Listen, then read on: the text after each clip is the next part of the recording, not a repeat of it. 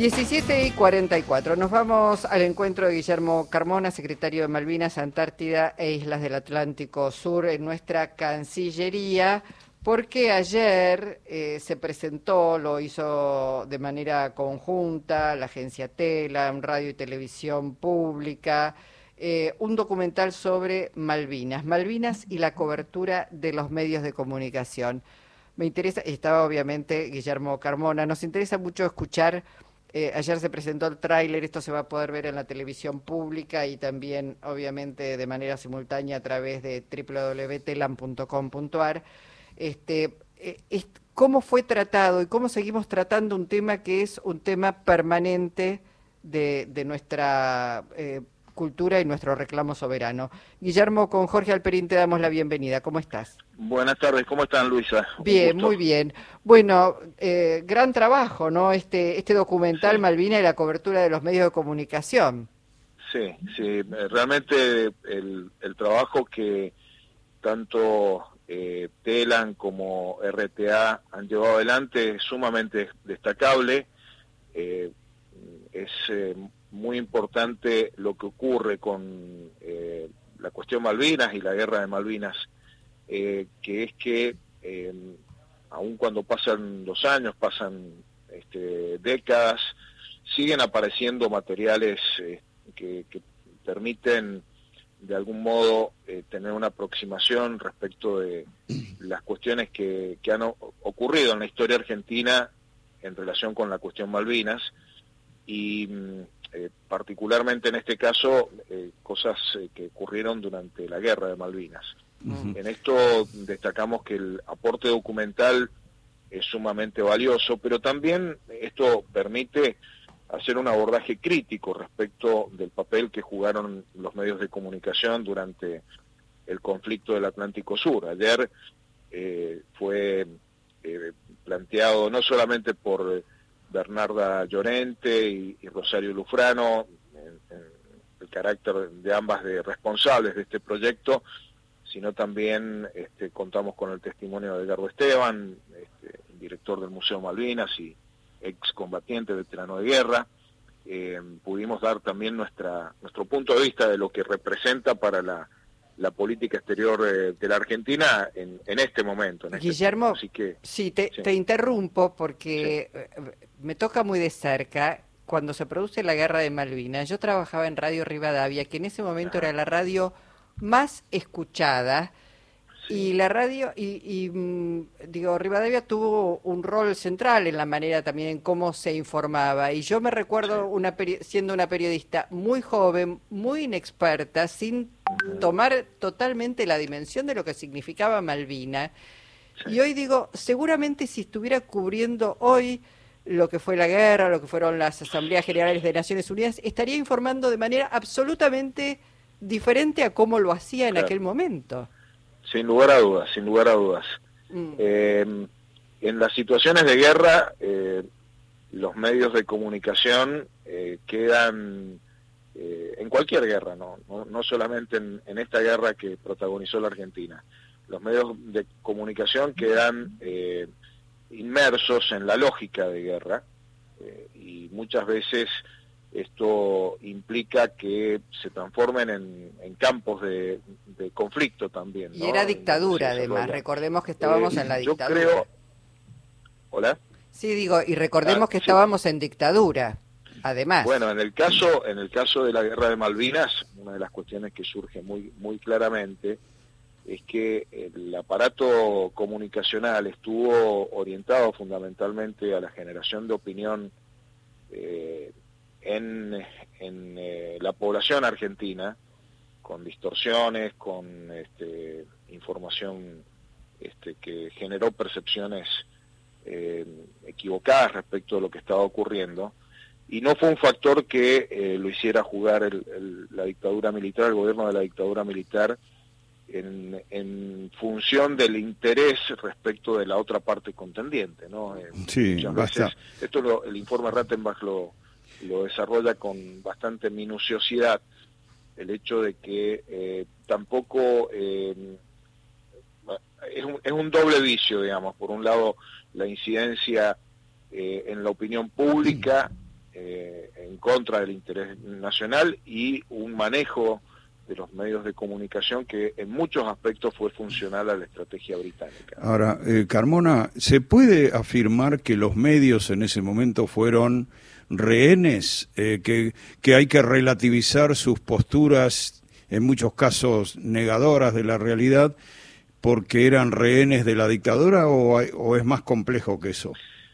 Eh, yo, yo creo que este, este es el debate que se abre ahora a partir de este aporte de Telan y de RTA en virtud de que, entre otras cosas, aparecen eh, mm, testimonios documentales de eh, los lineamientos que el, gobierno de la dictadura le impuso a los medios de comunicación. Este, el grado de imposición este, o de aceptación o de funcionalidad habrá que determinarlo, pero sí aparecen claramente acciones de funcionarios del gobierno militar que eh, le marcaban la, agenda mediática en un proceso de centralización de la información este, y un filtro de la información a los, a los medios de comunicación. Eso está documentado, de hecho ayer fue uno de los aspectos que se presentó. Eh, hay que tener en cuenta que en ese contexto había medios de comunicación que este, por el favorecimiento que habían tenido de parte de la dictadura militar, además mm, seguramente no requerían demasiadas presiones para hacer esto. Claro, a mí me consta porque yo trabajaba en Clarín, en la redacción de Clarín, y es, efectivamente había instrucciones muy concretas, pero digo, mirando la televisión pública de aquel momento, José Gómez Fuentes, por ejemplo, no es explicable como un rehén de la dictadura, el entusiasmo que ponía para vender un triunfalismo que, que no se correspondía con la realidad. No lo digo por detenerme en un, en un periodista en particular, pero hubo muchos casos de gente que no, no era que estaba presionado para informar en una dirección, sino que lo hacía con mucho entusiasmo, ¿no? Claro. Bueno, ha tenido que ver con, con un contexto que ustedes como, como periodistas ya eh, en, aquella época lo deben haber visibilizado, visualizado con mucha claridad, digamos, ¿no?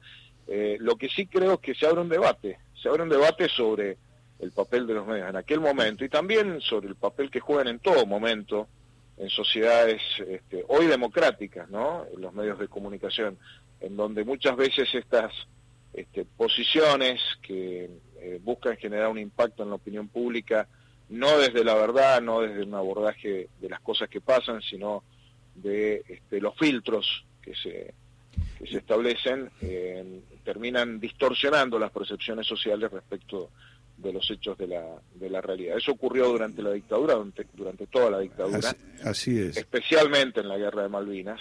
Eh, lamentablemente hay, hay prácticas que este, han perdurado, perduran, este, que tienen que ver con, con las fake news, eh, que tienen que ver con eh, la operación mediática en función de determinados intereses corporativos. Esto es muy importante que en nuestra reflexión democrática en, el año 2022, en pleno siglo XXI, este, aprendamos también de, estos procesos que hemos vivido críticamente durante la dictadura y muy particularmente durante la guerra de Malvinas para repensar hoy también el rol de los medios de comunicación y la comunicación social. Exacto, porque yo pensaba, me preguntaba si en el tratamiento del documental eh, está también lo que hacen los medios hoy sobre Malvinas. Y imagino que es más, está más centrado en el episodio de la guerra de Malvinas que en, lo que, en las coberturas que hacen los medios hoy respecto del tema Malvinas, ¿no? Sí, sí. Bueno, esto mm, eh, creo sobre todo eh, que se expresa respecto de cierta permeabilidad a las políticas blandas de la política exterior del, Reino Unido, ¿no? Cuando se intenta este, presentar una este, situación idílica en, las Islas Malvinas, que no se corresponde con la situación colonial que, vive esa parte del territorio nacional, se producen distorsiones, cuando se difunden acríticamente concursos organizados por la Embajada Británica este, para que jóvenes argentinos, algún joven argentino visite las islas en el marco de esas políticas de poder blando, eh, se tiene una funcionalidad muchas veces desde esa acriticidad.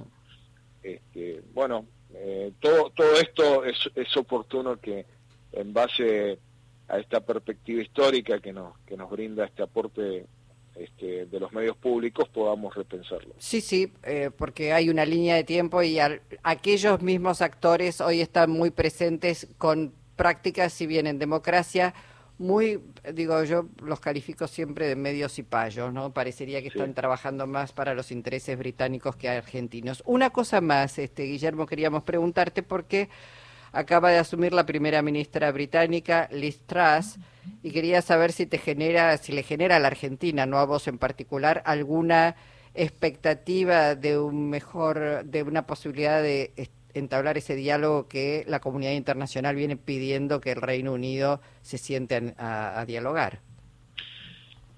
Mm, creo que es siempre muy importante estar atentos a lo que pasa en el Reino Unido. Eh, nosotros hacemos desde la Cancillería un seguimiento diario de la información y hemos venido siguiendo todo este proceso de recambio este, del primer ministro este, en el marco del, partido de, gobierno en este momento, ¿no? porque eh, no es que ha habido una votación de los británicos este, para elegir nuevo primer ministro, sino una decisión que se tomó en una interna del Partido Conservador. Eh, el lineamiento de, esta nueva primera ministra en la política exterior, en términos generales, sigue los lineamientos del primer ministro anterior. Eh, con lo cual, eh, no esperamos que haya de parte del gobierno británico un, cambio de, posición, de situación. Lo que sí es para nosotros un momento en el cual reafirmamos eh, muy claramente, con mucha claridad, eh, que la Argentina está lista para retomar el proceso de negociaciones por la cuestión de la soberanía, eh, en pleno, en un marco de pleno respeto de lo que establece el derecho internacional. entonces, más allá de cuáles sean las actitudes de este, este nuevo gabinete que, que ha asumido, la posición de la Argentina, esto es lo que vale, ¿no? Sigue siendo la misma. Seguimos instando al Reino Unido a respetar el derecho internacional, a respetar las resoluciones de Naciones Unidas, eh, a, eh, aplicar un criterio eh, de equivalencia en las situaciones internacionales, no de doble vara. Este, nosotros condenamos la mm, vulneración de la integridad territorial argentina en Malvinas, como lo hacemos hace ya 189 años, y, lo vamos a seguir haciendo en función de que hay un caso de colonialismo que tiene que ser resuelto. Así que para nosotros esta es la oportunidad de seguir insistiendo, persistiendo con nuestra posición en función de que este tema eh, ya es tiempo de que se resuelva porque es insostenible la situación de anacronismo colonial que persiste en Malvinas. Secretario Guillermo Carmona, gracias eh, por este tiempo gracias que nos a un gusto. Gracias, hasta pronto.